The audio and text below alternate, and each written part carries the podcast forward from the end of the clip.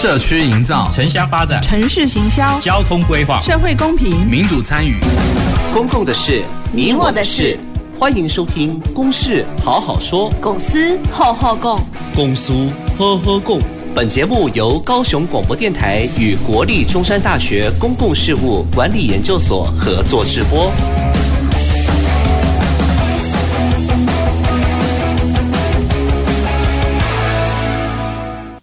各位听众朋友，大家好，欢迎收听《公事好好说》。本节目由国立中山大学公共事务管理研究所与高雄广播电台联合制播。我是今天的节目主持人，国立中山大学公事所助理教授谢旭升。那我们今天要讨论的这个主题呢，是呃轨道运输与大众运输导向发展。好，那很高兴邀请到我们今天的这个来宾，好，高雄市捷运工程局局长吴义龙吴局长。听众朋友大家好，我是高雄市政府。这文工程局局长吴义龙，啊，吴局长好。那我们今天谈论的这个哈轨道运输呢，哈，其实是在我们的日常生活中扮演一个非常重要的角色。好，那例如说我们在城际的哦城市跟城市之间的一个移动呢，我们可能就会需要依赖这个高铁哦，还有或者是这个台铁。好，那但是呢，如果在都市内的这个移动，然后就是那在高雄市呢，哈，就是。呃，我们的捷运和高雄捷运和高雄轻轨就扮演非常重要的一个角色。好，那所谓的这些轨道运输呢，它不单只是说去呃载送人们在不同的这个地方哈去做这个移动，好，那同时也涉及到说怎么样子让这个哦轨道运输车站的这个周边好的这个土地发展哦可以获得妥善的这个利用。好，那这个就是我们说这个大众运输导向的这个发展。好，那这个主题哈，我们谈论这个主题就是各位。听众朋友也呃，就如果观察最近的这些新闻，我们也会知道说，在十月，好，那这个高雄轻轨正式驶入了这个美术馆站，好，那同时呢，这个高雄捷运黄线，好，那也在好也在开始动工，好，那。我们的这个高雄市公共自行车的这个系统哦，也突破了这个两千四百万人次。好，所以呃，我们可以去思考说，这个高雄的这个过往作为一个工业城市，其实它已经逐渐转型哦，那往这个我们讲的低碳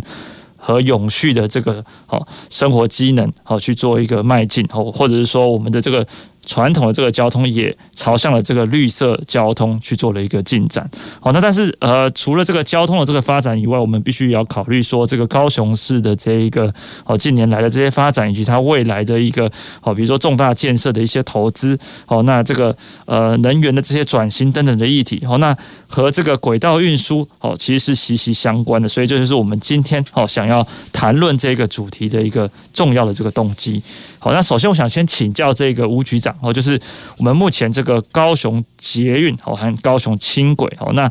就这个整体来讲哦，它在规划的这个层面哦，就是说未来想要达到一个什么样的一个哦整体的这个布局哦，那这边请教吴局长。好，呃，高雄捷运的发展部分哦，其实我们可以看台北的经验。那我们以台北来讲的话哈。那整体路网的部分，其实是影响民众搭乘非常大的一个影响的部分的，因为你交通不方便，你搭车，我上了现在的我们现今的红橘线，但是我要到我目的地，其实我可能还要转很多相关的其他运具的部分，那造成很多的不便。那所以我们用用台北捷运来看哦，八十五年木栅线刚完成的时候，它的日运量。只有四万人，嗯嗯，那淡水线呢？淡水线加进来之后，八十六年隔一年加进来之后，它的日运量只有八点五万人。那同样的，其实板南线一加进来之后，整个路网密度增加了。那马上八十九年板南线，八十七年新店线跟中和线，然后八十九年的板南线加进来之后，它的日运量已经提升到七十三点四万人。那到现在呢？目前台北捷运六条主线、两条支线，它的日运量一百一十一年已经达到一百四十六万人次。那所以，所以这里从这里面我们就可以看得出来，整个捷运系统本身其实它有它的相关的这些优势，但是其实它也会面临到路网如果说不够密集，那民众的搭乘意愿会很低。那所以我们再来看看我们整整个高雄捷运的部分，我们九十七年红橘线通车。我们只有十二点一七万，那加上我们轻轨，我们希望借由轻轨的接驳，那轻轨本身其实很多人认为说，为什么轻轨不盖捷运？嗯，那不盖地下高架的捷运系统，而要用轻轨？那这里面其实我们要看看哦，我们人体本身其实我们本来就有一个主要的输送比较多的部分，就是我们主动脉部分。那我们主动脉可能会经由我们不同的次动脉，然后应运我们的整个整个运输需求，那它会有它不同的。运输系统的一个形式，那所以我们就用轻轨，然后绕一个圈，那成为一个圆来接驳红橘线，那这样来提升它的运量的部分哦。那整个轻轨再加进来之后，目前我们到已经到 C 二十四的部分，那整个运量的部分，我们一一百一十一年其实已经让整个运量提升到将近三十万人次的部分哦。那美术馆转那个我们最近最夯的整个。龙猫隧道的部分，那这个隧道到美术馆到我们博爱路部分 C 二十四，我们的运量已经达到三十一点八万人次。那我们预预估哈，轻轨成员之后，那我们还会再提升。那甚至我们向北延伸、向南延伸。那另外就是我们的黄线，那我们让高雄，我们希望建构出双轴双环。那以这种密度增加了，不，我们预估。一百二十一二十一年，那黄线再加进来，我们预计可以达到三六十三点六万人次。那这样其实有更大的一个进变性，那民众其实搭乘的意愿就提高。那所以我们用台北来看高雄的一个情境，其实整个捷运路网必须是建构完整的部分，那才能发挥它真正大众运输系统的一个发展需求。是，这其实就是那个我们在经济学里面讲那个规模经济哦，是。这个呃乘数的这个效应哦，来扩大的每一个路线的这个总小哦，所以未来来讲的话，这个呃轨道运输它是一种网状的一个呃结构。哦，那来去带给市民更更为便利的一个生活。哦，那这个是在跟民众生活有关的这个哦整体的这个规划的部分。好，那接着我也想请教这个吴局长，在这个呃捷运工程局在思考这个呃。轨道运输的时候啊，就是说在呃，对于社会中这种交通以外的这个其他目标哈，是不是有一些什么样的一些思考，或者是说尝试想要达到哦社会上的一些什么其他的一些目标，像是我们讲说环境的哦，或是社会这些经济层面的这些目标，哦，大概是怎么样呃，以这样的目标来引导这个呃捷运或者是轻轨的这个发展？哎，是那。其实我们的运输有公共运输，有私人运具的部分哈，那这些都各有各的长处，那也有各各有各的限限制哈。那尤其是我们私人运具部分，其实在环境上面其实会产生相关的这些我们的移动性污染源的部分。那高雄本身是一个工业城市，当然我们的污染有三分之一来自于。台湾以外的地区，那三分之一来自于高雄以北，那其中三分之一是高雄的影响。那这些固定污染源，然后我们本身其实有移动污染源的问题。那所以我们其实大众运输本身是一个永续运输。那我们希望借由大众运输、永续运输里面，其实它必须永续，它有三个面向的部分哦。那我们当然必须考虑到环境永续、社会永续、那经济永续的面向。那所以。在环境永续部分，因为大众运输本身其实它是一个电动的形式，所以它不会造成移动污染源的一个影响。那另外就是说，我们移动污染源本身其实大概高度会在差不多两公尺到三公尺的高度范围，刚好是我们人活动的一个范畴。那如果说我们这一个私人运具的污染，那其实也带给都市环境产生很大冲击。如果我们将它转成我们大众运输的话，一方面乘客本身其实它可以避免整个这移动污染源影响到我们人体健康的范畴。那另一部分其实也可以降低我们污染源的部分哦。那像我们刚刚讲的部分，台北其实台北如果没有大众运输，没有整个捷运建设六条主线两条支线的话，一百四十六万人次的部分。它必须，如果两个人是搭一部车，那换算下来的话，它将近有七十几万、七十几部车、七十几万的车辆，其实它会造成相关的这些污染的问题。那甚至也会带来整个道路的拥挤。那另外就是停车空间的需求。那高雄其实我们推估到一百二十一年的时候，我们黄线加入。那也就是说，我们目前积极推动四线齐发的部分。那所以，我们六十万、六十三点六万，那如果两人一部车的话，其实我们目前的那个六三，哎，至少也有三十几万部的车子的部分，我们把它降低下来。那我们从轻轨来看哈，我们亚湾区里面，尤其是我们旧港区，那旧港区这个面向，因为道道路比较狭小。那原有的停车空间也不足。那如果我们历次举办活动没有大众运输的这些大量解决大量集中大量疏散的问题的话，那其实我们亚湾区里面这些旧港区周边的特那个特文区的部分，其实那个冲击性会更高。那整个发展其实限限制面向会更大哦。那所以从环境来讲，其实轻轨哎，大众运输本身就是一个。永续运输的部分，那从我们社会层面来看的话，因为我们对于弱势者，对于整个交通平权部分扮演相当重要的角色。因为我们小孩子他不会开车，那但是他必须搭公车，那有时候公车其实在运输上面其实又没那么大的方便性。那我们捷运本身其实是对于学童。那甚至是老年人就医的部分，像我们黄线其实会经过我们长庚、高医那几个大的医院的部分，那这些他们未来在相关的就医上面其实就很方便，那他们不用太靠那个家人的一个接送，他们可以自行去解决这些相关交通的问题。那更有弱势者，像像我们这些呃有一些我们行动比较不方便的部分哦，那这一些相关的部分，我们轻轨。其实对他们来讲是一个很友善的运具的形式。我们也常常跟这些相关的轮椅组的朋友，然后他们去了解他们的需求，那不断的去调整，我们配合搭搭诶搭配他们的运输需求的部分哈。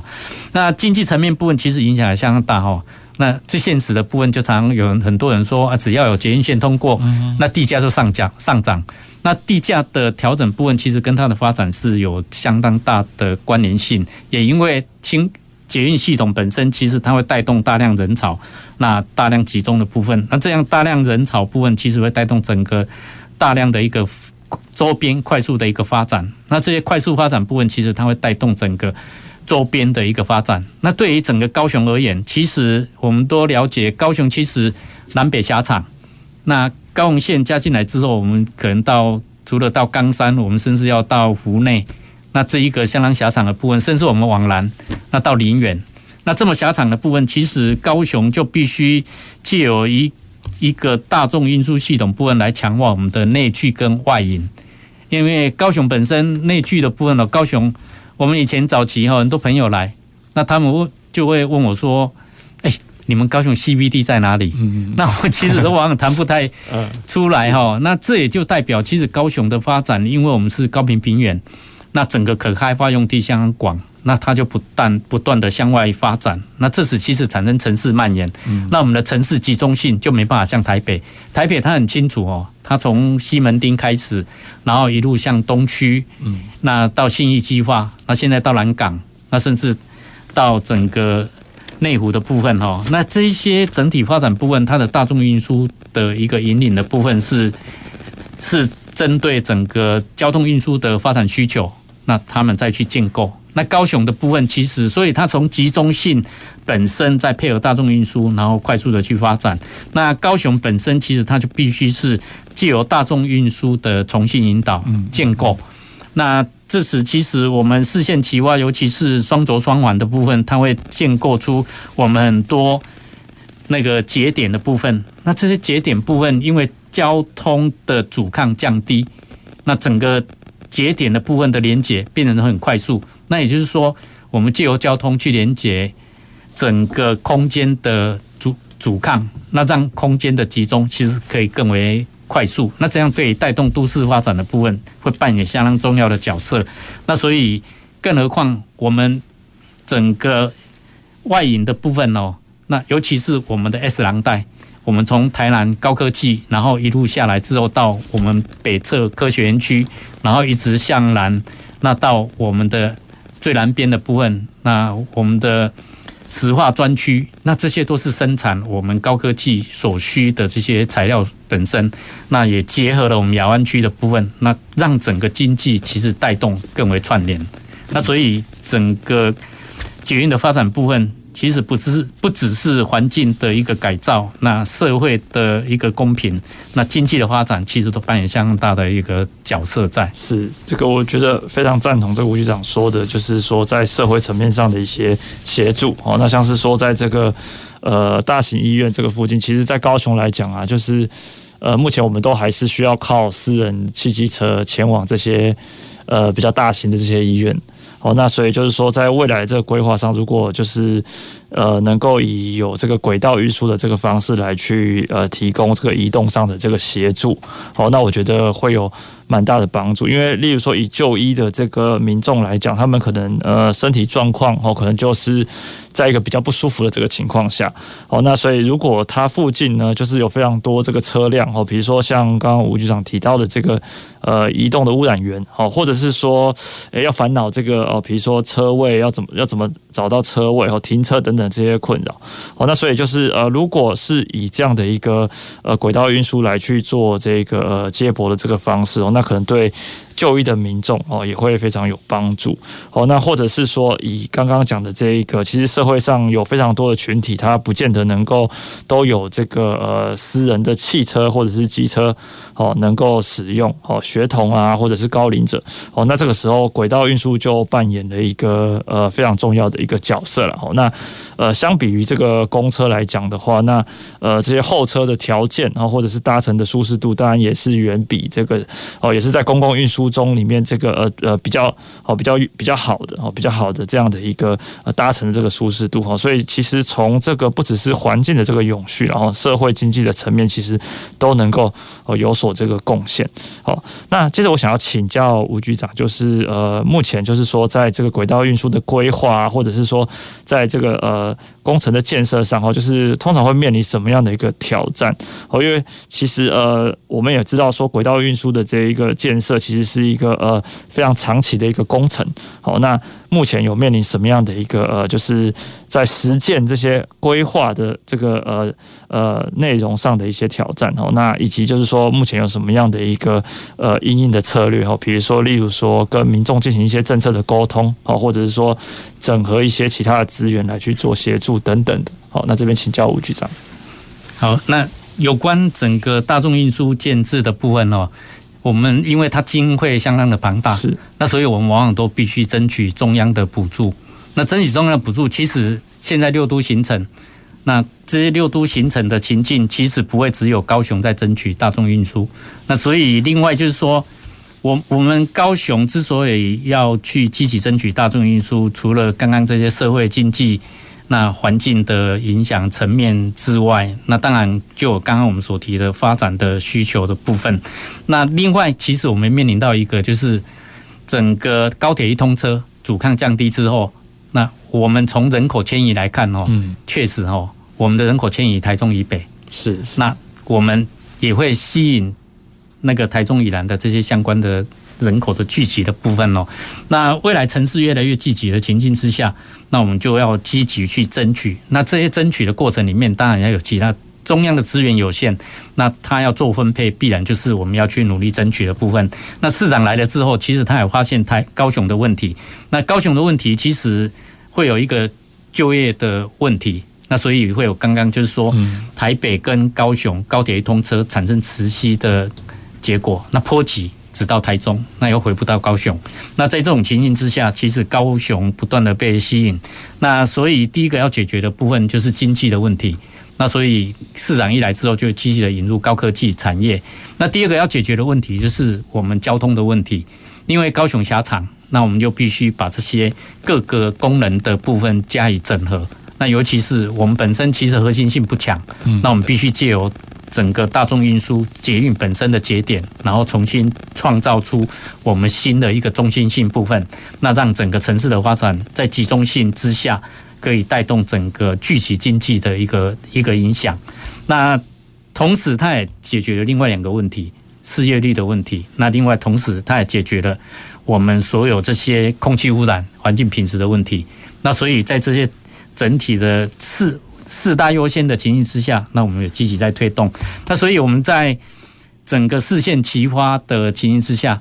我们要争取的部分就是时间要缩短。嗯，那这些时间缩短部分，市长其实他就一再强调我们要超前部署。那所以我们从规划面向的部分，从一条线必须借有可行性分析，然后接下来要环那个环境氧评估跟整个综合规划中央的核定。那之后甚至我们要有基本设计，最后才能走进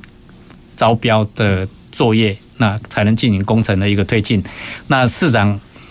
就一直要求我们就是。两年拼四年，所以我们确实哈也缩短了我们所有这些相关的运作，那进行超前部署。那所以我们黄线以台北南北南北环来讲，那它大概花了七年的时间。那我们黄线的部分。我们的那个规模跟它相当，那我们黄线大概只有花五年的时间。那另外我们在小港林园线市场积极推动的部分，因为小港林园林园本身其实它有石化产业，那造成环境的冲击极大。那更何况它必须经由我们沿海路这些大货车的部分，常常会有交通的 A1 事故相关的这些冲击。那所以对于整个。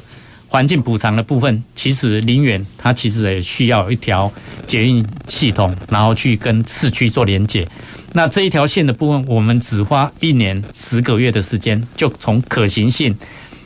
综合规划环评，那到我们综合规划的核定，那甚至基本设计也完成，我们已经办理招标的这些相关运作，那准备也要招标完成，我们开始启动我们。动土动工的相关作业的部分，那所以在规划面向的部分，我们是很快速的哈，然后去予以完成。那现阶段里面，其实我们会面临到的部分，就是在我们发包过程里面，其实我们最近物价的上涨、通货的膨胀，其实确实也造成我们在工程经费原先预估的部分会有所不足。那有所不足的情形之下，我们大概也有我们的策略的改善的部分哦。以台北为例，南北环的部分哦，那他们很多工程已经流标六次，嗯，那物调的部分其实有甚至有些是调到百分之六十九，那所以其实它的冲击是极大哈。那我们也有我们的策略哦，因应这些相关的部分，我们也可以依照还是依照我们原定期程的相关这些招标那个完工期程的部分。那我们也已经设定我们的策略部分哦，那我们会逐步去达成。那像是说，我们把设计时间花的比较长的部分，相关的机电系统，那这些系统部分我们都把它招标完成。那土建的部分正在目前正在继续进行，那可以未来配合土建的完成，其实我们就可以按部就班来予达成。那最后一项会面临到一个哦，就是我们营运。那营运的部分哦，其实会面临到财务的问题。那这些财务的问题的部分。其实就会面临到我们在整个营运面向财务的问题。当然，我们有自偿的部分哦。那自偿，另外我们在整个考量上面是要考虑到它经营比，就是说我们的营运部分到底能不能平衡？嗯，那这些平衡的部分，其实我们大众运输要赚钱很难，嗯啊，但是它引发的经济效果却极大。那所以，纵使台北市本身哦已经达到了一百四十六万人次的部分，其实他们要平衡也都还有它的困难度。那但是其实带动了周边的发展的部分，从市政一体、从经济面向的部分，其实是可以予以达成的部分。那另外就是我们从财务部分，我们全靠票箱很难。那所以我们其实在市场里面，我们也考虑到。TOD 的思维，那就是说整个容积相关的这些，同时也带动周边发展，那最后来予以平衡的部分。那另外另一个面向的部分，就会面临到我们财务的部分了。因为纵使是中央有所补助，地方其实它还是有负担在。那这些负担的部分，那我们其实我们是借由联合开发的部分，然后来进行我们的平衡的部分。那所以我们整体而言，其实我们现在市县计划的部分。我们已经规划到每一年里面，十年其实十年是我们经费使用最大的部分哦。那工程不用到十年，但是我的财务必须要考虑到十年的部分。那我们现在其实也预估，每一年里面我们大概需要这十年中，我每一年必须支应的经费要多少？那我的财源筹措部分怎么去平衡？那最终我的整体计划三十年里面，那这些既有 TOD 的部分，我目前也估算出来。原则上是可以平衡，而且还有剩余。那这样的话，才不会冲击到现金高雄财务的困境。那也就是说，我们的捷运建设部分其实是不会冲击到我们目前财务的困境的部分。嗯。所以呃，其实从刚刚的这个讨论，我们可以知道说，这个呃轨道运输它的这个效益哦，不是说只有这个呃票务的这个层面，然后就是还有从这个经济的发展和那土地利用的一个充实。好，那其实我觉得还有一点也是说，就对于这个呃环境效益哦，或者环境的这个呃。外部性哦的这个减轻哦，那这个部分其实也是呃轨道运输它的这个无形的一个非常重要的一个效益哦。那因为我们一般在社会大众在使用这个呃汽机车的时候，其实很多的这个环境的成本哦，对环境造成的这个成本其实并不在这个呃我们负担的这个价格里面哦，所以呃。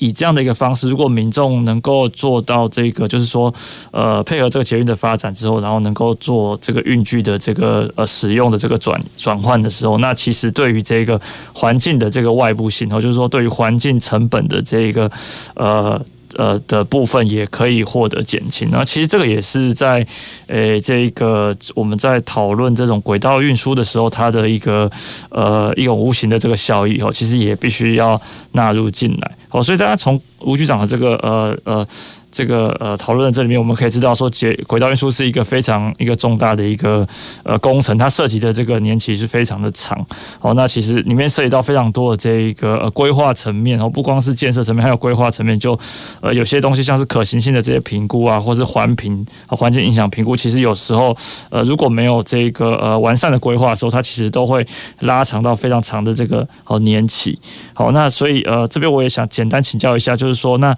诶，吴局长就认为说，在这个规划的这些阶段是，就是是呃，有什么样的一个就是呃考量，或者是决呃决策上的一些这个策略，所以可以让这些就是呃规划阶段的这些哦阶段性任务可以这个妥善的这个完成哦，大概是采用什么样的一个呃推进的一个方式这样子？嘿，这一个运作方式哦，其实我们是改变过去传统的方式，嗯，因为高雄在跟时间赛跑。那我们必须两年完成四年。是，其实我们完成的部分不只是两年完成四年，我们甚至完成了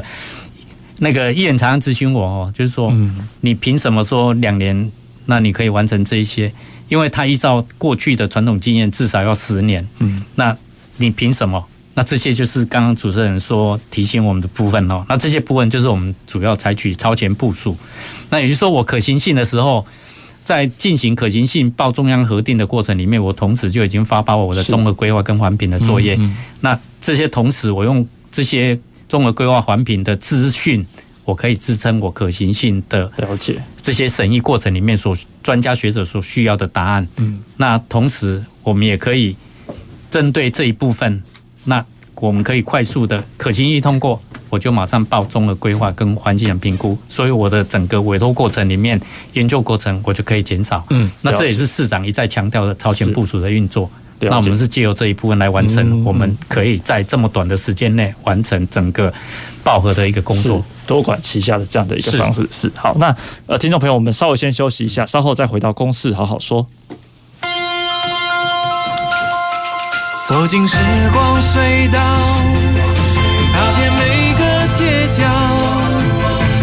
的璀璨风光，高雄广播陪伴你探索。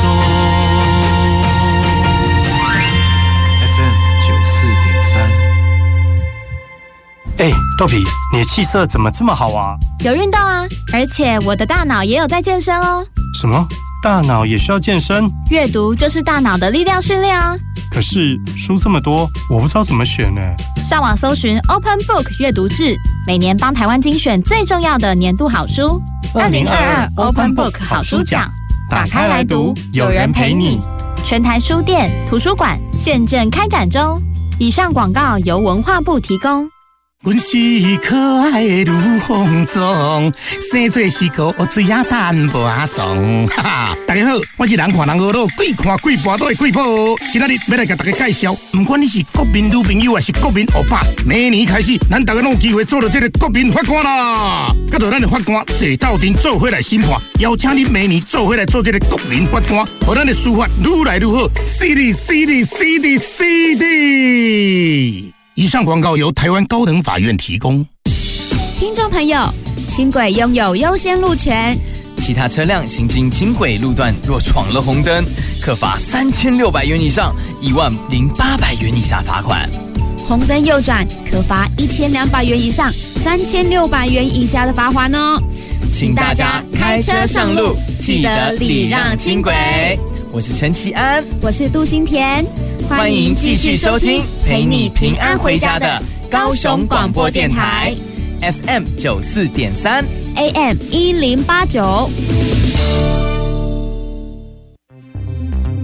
大家好，我是马街儿童医院彭纯之医师。为了建立安心的学习环境，请同学落实勤洗手、戴口罩，生病不到校。在校期间，请定时清消环境与设备器材。使用空调需搭配对角开窗，确保通风。用餐前正确洗手，用餐期间不交谈。校园防疫不松懈，安心学习有保障。以上广告是由教育部提供。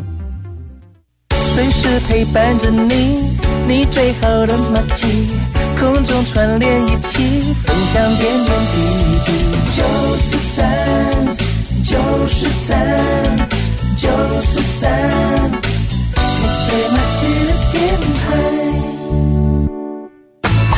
公共的事，你我的事。您现在所收听的是高雄广播电台与国立中山大学公共事务管理研究所合作制播的《公事好好说》。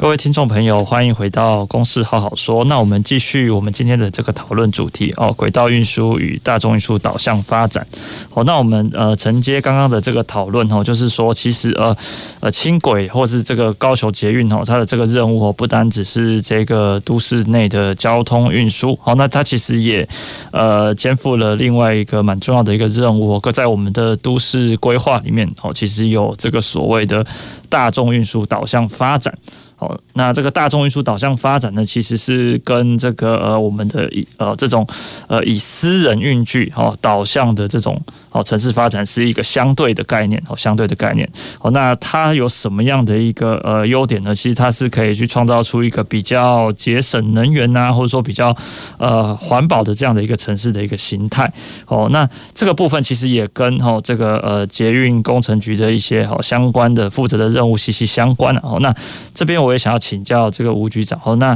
这个捷运工程局它其实呃除了这个哦轨道运输的这一个处理以外，那它是不是也有针对这个大众运输导向的发展的面向来去做一些这个相关的一些哦努力还有业务这样子哦？那以及就是说，那我们在这个捷运场站周边的一些哦建成环境哦，其实也好像是也是跟这个哦捷运工程局。好的，这个任务有关。那这边可不可以麻烦这个吴局长跟我们介绍一下？是我们大众运输本身，其实运输本身是一个隐身需求，也就是说，它不是一个目的性哦，它是要让解决整个阻抗的因素，就是说，我们空间跟空间之间，那我们在空间的移动，我们必须有一个良好的一个运输，那来达成我们整个移动的需要。那所以，其实大众运输本身其实还是要。搭配整个城市的发展，那整个从过去的 DOT 就是说发展，那因为我们发展所需，因为需要管道，就是说需要整个联通的运输空间的一个需求，那我们会去盖马路，那甚至建捷运的部分，那这大概是台北的一个情境哦，它会从一个一个交通的使用上面的需求，然后它会去转换，那另一部分现金的发展其实先。转乘的部分是一个 TOD，就是运输引导都市发展的部分。那借由整个运输引导都市发展来达成我们永续城市的一个建构的情境。那高雄主要是采取这个方式来运作哦，因为一方面我们集那个中心性不足，那我们借由捷运的连结部分来强化我们中心性。另一方面，其实我们的发展的部分，那我们希望借由大众运输来予以引导整个整体发展部分哦。那其实我们，所以我们的目标是搭配整个城市发展的部分。那城市其实这个空间主要是提供我们市民生活所需的部分哦。那我们刚刚所讲的部分，对于城市发展的帮助。那引入大众运输的部分，其实我们从市民的生活来看的话，那那个其实就会更为明显。那我们常会讲，我们骑机车，那我们刚我们的这些相关的女士朋友们，她们头发刚 set 好，那戴了安全帽，其实就会变形哦。那甚至我们在骑机车，那马路上的前面的机车的这些空气污染，那我们也必须去吸附。那更何况机车，其实我们在私人运具上面，其实我们 A one 事故也好，那 A A two 事故也好，那这些相关的事故部分，其实都会造成我们身家财产的一个冲击所在哦。那因此，我们在整个大众运输的一个发展之下，那我们红橘以红橘线为例哈，那我们事后检讨，其实红橘线产生了一个问题，就是我们没有搭配周边整个场站周边的一个发展。那因此，我们针对这一部分，所以我目前正在积极补做哈，就是补做第一个，我们要让所有这些红橘线的联合开发的部分，那去提升，一方面是财务的平衡，那另一方面是环境的改造，也就是说，我们搭乘捷运。然后一到站之后，我们就可以有很多高品质的这些相关服务设施，那来提供我们使用。那甚至一些相关的公司不足，其实也可以借由联流开发来予以补足。那这样的话，市民的生活上面其实更为进便。那我们的运量其实可以更为的提升哦。那另一部分就是我在这种情形之下，因为 TOD 本身其实它有三 D 的基本需求，那像是它必须要高密度。那环境必须是一个高品质，所以它必须借由设计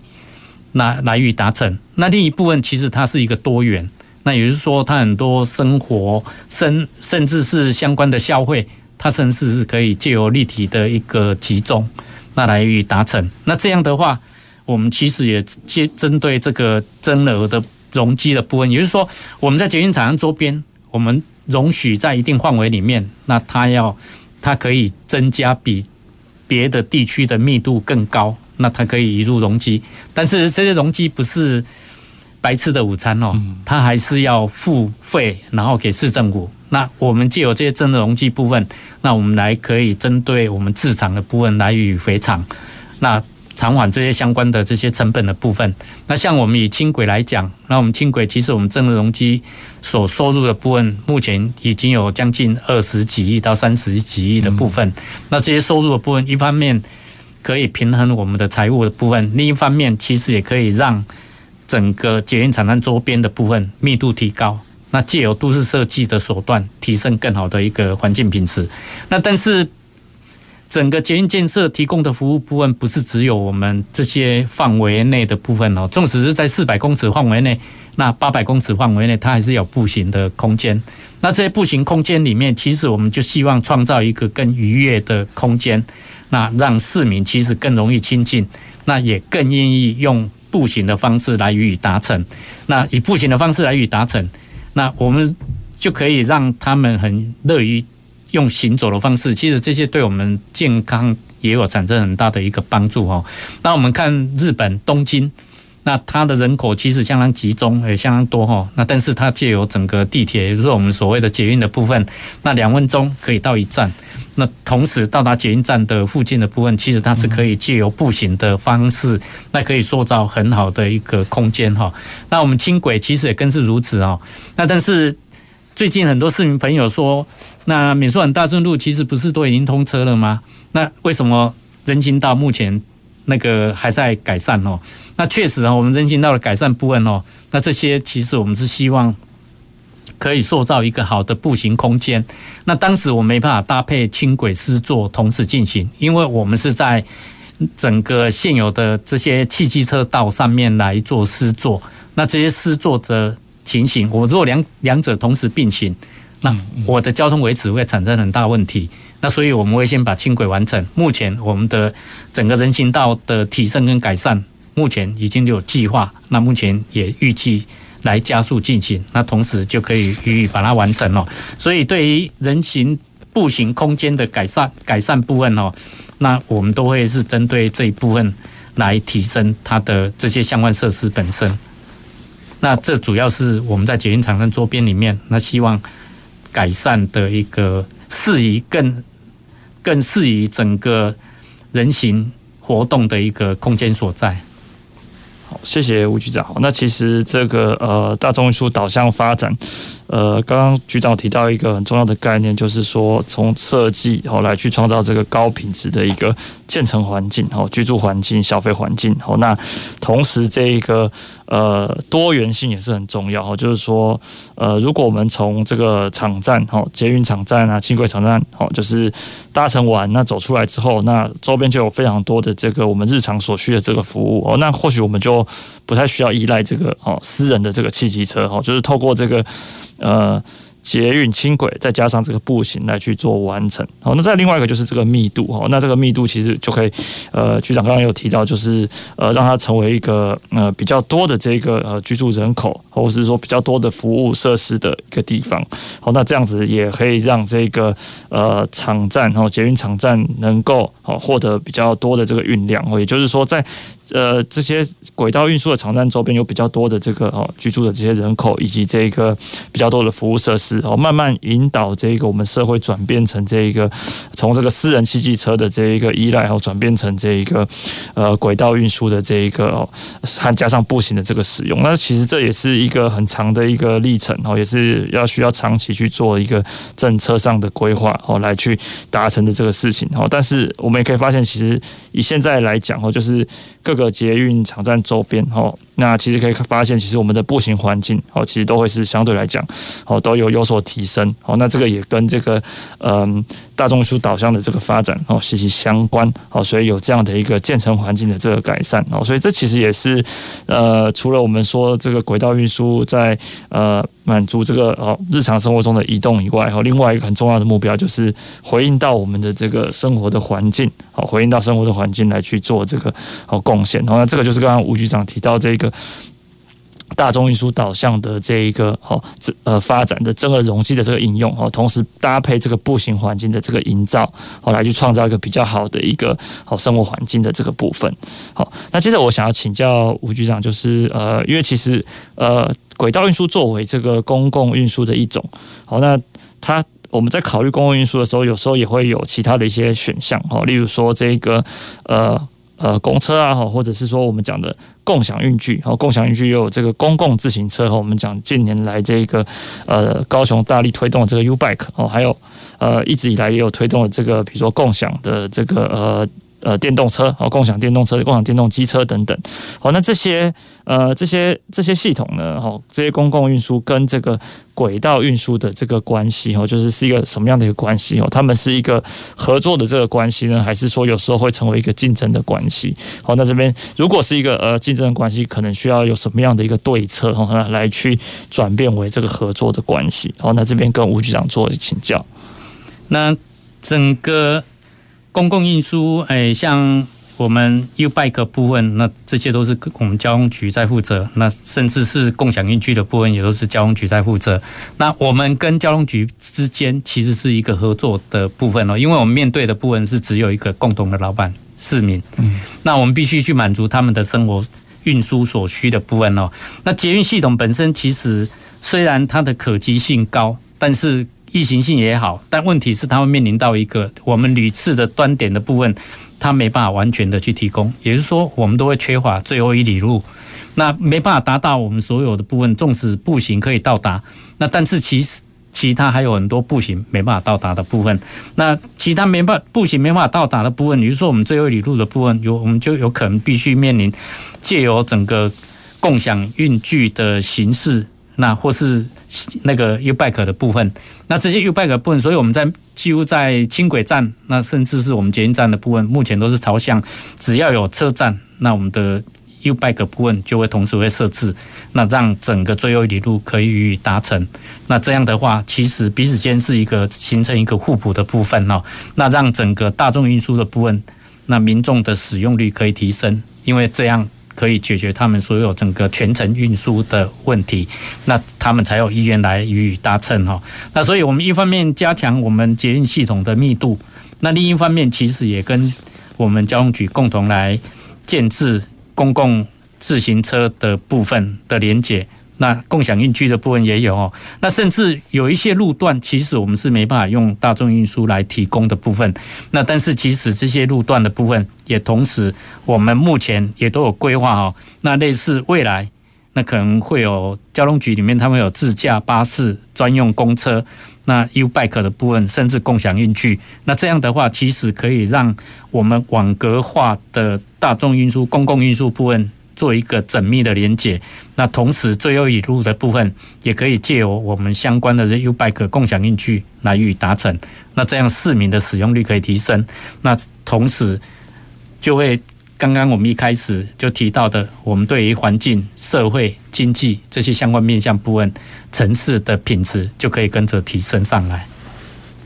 谢谢吴局长。那其实呃。其实现在在这个高雄的这个哦捷运场站的这个哦出口附近哦，其实都已经呃布设了这个 U Bike 公共自行车好。那作为这个刚刚吴局长提到的这个呃最后一里路的哦，甚至是我们讲说要去呃搭乘这个捷运哦，那从家里出发这种第一里路哦，抵达这个捷运站的这种哦公共运输的这个系统哦，那呃甚至也有这一个考量到这个呃就是呃可能体力哦比较。不佳的哦，民众哦，那或者是这个高龄者或者是小朋友，他有提供这一个就是比较哦骑乘起来比较轻松的这一个哦，就是电动电动公共电动自行车哦，那这也是呃年来去哦推出的这个部分哦，那可能意图上也是要去呃把这个跟。捷运哦，这个呃就是呃联合起来的这个最后一里路哦，那来去把这个长度哈做一个扩充哦，做一个扩充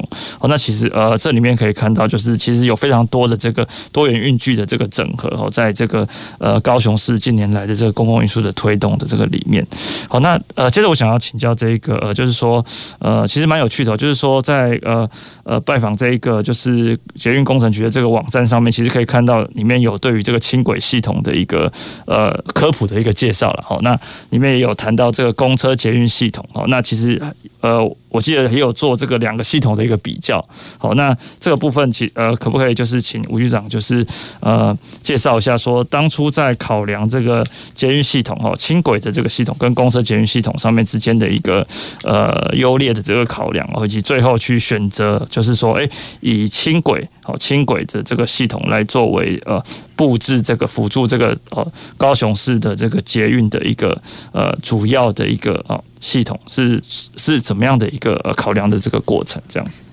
那其实我们的大众运输本身哦，那当然会有重运量、中运量跟轻运量本身。那轻运量之外，其实我们还有相关的这些公车捷运的部分。那这些当时在考虑轻轨这一个环的部分，因为当时考虑到主要是江红巨线。进行环的一个接驳，那我们这样其实在转乘上面就会更为方便哦。那民众的移动其实会更佳。那另外，其实他也可能考虑到，就是说，那我们可能可不可能就是建置我们借由 VRT 的部分，然后来提供这些相关的服务的部分。那 VRT 部分其实它运量其实跟轻轨还是有很大差距哈。那第一个是云量的差距，第二个部分是建置成本部分。那建置成本部分，我们一般来讲，地下、高架跟平面，它的工程造价的比例部分是十比三比一。那所以我们当时在推动轻那个黄线的部分，其实也曾经有议员建议说，你既然是地下捷运，那要不要就是我们做十条的轻轨？那这样是如果我们路网密度可以建置更完整。那但是问题是，我们不好用我们的次动脉，甚至我们的微血管，然后去取代我们的动脉的部分。那所以在整个运输系统本身，其实它有它整体性的考量。那另外就是大众运输系统部分，一般都是一次通车或者两次通车，不太会像我们哦。其实我们轻轨到现在已经七次，那我们预计要到第八次。处理看完成之后才会通车，那这时其实大家就会觉得，为什么轻轨不一次做完然后再来通车？那其实我们当时去考看台中 BRT 的问题，那台中 BRT 的问题，其实它衍生的部分，你一个新的系统引入，就会造成民众适应上的部分。那因为我们在整个运输系统改变，尤其是把私人运具的部分空间，像我们是把停车空间，然后转成我们轻轨的空间，然后把路边停车转成路外停车。那台中的部分，其实它有把部分的车道的部分，然后转成 BRT 的部分。那这些 BRT 的部分，其实你一转之后，其实它有三个磨合的问题。第一个。我们捷运系统本身哦，它其实是行控中心在控制车辆，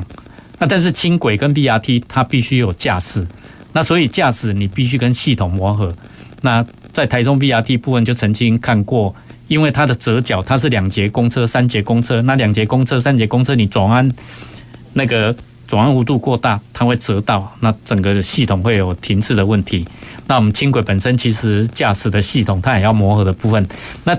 甚至驾驶，因为它本身也有我们是 V 型路权，所以有跟平面交通有交织的部分，它也要对环境的熟悉跟适应。那你一次太大的这些环境的变动，它要去适应，其实会产生比较大的问题。那第二个部分是乘客跟系统的适应。那乘客跟系统的部分，因为我们 BRT 有点像公车系统，只是说它有进出相关的这些管制，那民众当然就不太适应。所以曾经看过台中的 BRT。有有一位我们的长辈，然后他追着公车跑，那他追着公 BRT 的部分，他没有进车站，然后就直接要求 BRT 开门。那这些其实乘客跟系统的磨合，那其中最大的冲击最大的部分是我们的，因为我们有优先路权，那优先路权部分对于平面交织的部分，那这些变成说原先可能会有很多禁止可以左转，那会它有禁止左转的问题。那这些问题，它如果没有适应上的问题，没有磨合好，那就会常出状况。那所以我们也配合整个进度的部分，我们我们发现台中的磨合没有完成，那就会造成到最后 BRT 盖好了全部拆除。那所以我们在整个轻轨系统运作上面，我们就分一段一段配合工程进度。我们机场完成之后，接下来希望到西市。完完成之后，我们就先行通车。那这一段通车之后，民众就慢慢去接受跟适应。嗯，因为有很多人，因为轻轨不像捷运系统，它是在一个比较封闭的系统，它的空调是可以控制的。那所以轻轨它整个你只要门一打开，那轻空那个我们车厢内的空调就会外溢。那这个外溢的结果就造成耗能啊，所以你必须去按。那很多民众一开始其实都不太适应去按，按按完。那个车门之后，它才会打开，嗯，那你才能上下车的部分哦。所以这一些都要跟民众他们要必须磨合，所以我们就一段来，一段一段来。那现今我们已经逐段，尤其是用路人部分，其实他们的适应，那都必须有一段长时，哎，比较长的时间，差不多有三四个月的一个适应期间。那所以我们新的路段的开辟部分，我们都会是先采取试营运的运作，那让所有这些大家。在试营运过程里面，我们去检视相关的用路人的他们对于系统想要做修正的部分，那甚至乘客对于系统的了解，那整个这些的话，我们在磨合过程里面，借由试营运，我就可以先于改善完成。那目前我们 C 二十，那到美术馆，然后到我们的博爱路部分，目前大概磨磨合的部分，我们都都已经完成。那试营运的部分，所以我们到。是哎，十二月十九号的部分就停止试完成试营运，嗯，那之后我们就开始才开始正式这几站开始正式收费。好，那这边也想接着请教吴局长，就是说刚刚有提到这个。呃，民众跟这个呃，就是轻轨系统的磨合，哦，那尤其是在这个用路人，然后用路人的这个呃驾车的这个行为，哦，那跟这个呃轻轨的磨合上面，哦，那就是这个部分有没有什么部分是想要让民众知道的？就是说在呃轻轨系统，就是呃进入到这一个呃。建成环境的呃这个呃之后，那在我们的这个驾车的这个模式上面啊，或者是说用路的这个模式上面，可能需要注意什么？哦，可能跟这个轻轨可以保持一个和谐的一种呃运作的这个方式。那我们这一部分的话，主要就是让民众用路人，其实他只要遵守号志，那整个就绝绝对不会有任何问题。嗯嗯、那所以遵守号志，其实它也会有两个面向哦。一个就是民众对号志不清楚，那所以有一些情境，他常常就是觉得说，哦，绿灯那绿灯当然可以右转了，但问题你右转的时候就会面临到我们跟轻轨来的时候平行向的部分我们是开放，但是你一右转就会遇到我们轻轨的部分，那所以在号志上面我们都变成是用箭头绿，嗯，那也就是说你要依照那个号志的指示方向，如果没有右转的灯号，那你不能。去进行右转的作为，或者会跟轻轨产生冲突。那第二个部分，民众会认为说，啊，你直线，那你直线的车号的那个绿绿灯，那我右转有什么关系？他所以它会产生误解。那所以我们也做了交通局，我们也讨论完之后做了一个可辨识系统。那它会同时会开始轻轨要来，它就开始闪烁，那提醒民众轻轨来了，那我们不要禁止右转。那这样再去提醒民众，那但是其实后来我们发现哦，我们大概在去年的统计里面哈，我们我们同时为了避免跟用路人产生冲突，当然一方面要用路人去遵守号志，但是其实还是有一些用路人他为了省时间，那节省时间的情形之下，他有可能就是违反这些号志的规定。那违反号志规定部分，我们轻轨。还是要尽量避免这些冲撞的事故产生，因为一有事故，我们就必须清车，嗯，那产生的问题会更更冲击会更大哈。那所以我们都会采取防御性驾驶，也就是说，目前我们交通局有设置几个地点的部分哦，是有防御驾驶的警警示，那会通知我们驾驶员。那如果有人违规闯入，那我们就会提醒驾驾驶。啊，但是驾驶他会还是必须紧急刹车。那这个紧急刹车的过程里面，其实就会造成我们乘客从觉得轻轨不会紧急刹车，但是一紧急刹车，出他的意预测的情境之下，常常会产生很多问题。尤其是我们轻轨有很多这些弱势者，哎，就是不方便的人，因为我们是交通平权，那就会产生很大的冲击啊。所以我们都是希望民众还是依规定来哈。我们在去年其实。我们统计里面有将将近七千次的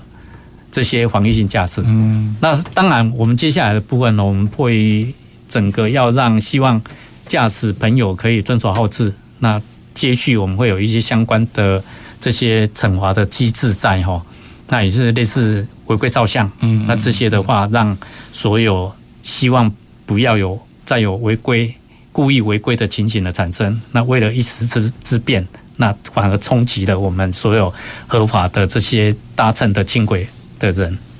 好，谢谢局长。那呃，我们今天了解到了这个轨道运输的这个呃不同的这个任务哈，从环境、社会到经济，好，那也知道这个轨道运输发展的一个愿景以及它可能面临的这个挑战。哦，那当然是希望说在未来哈，高雄市的这个轨道运输哦，可以这个呃或者就是逐步的实践这个规划，好，那更完善的一个发展。好，那我们今天的节目就到尾声了。好，欢迎下次我们再来收听《公事好好说》。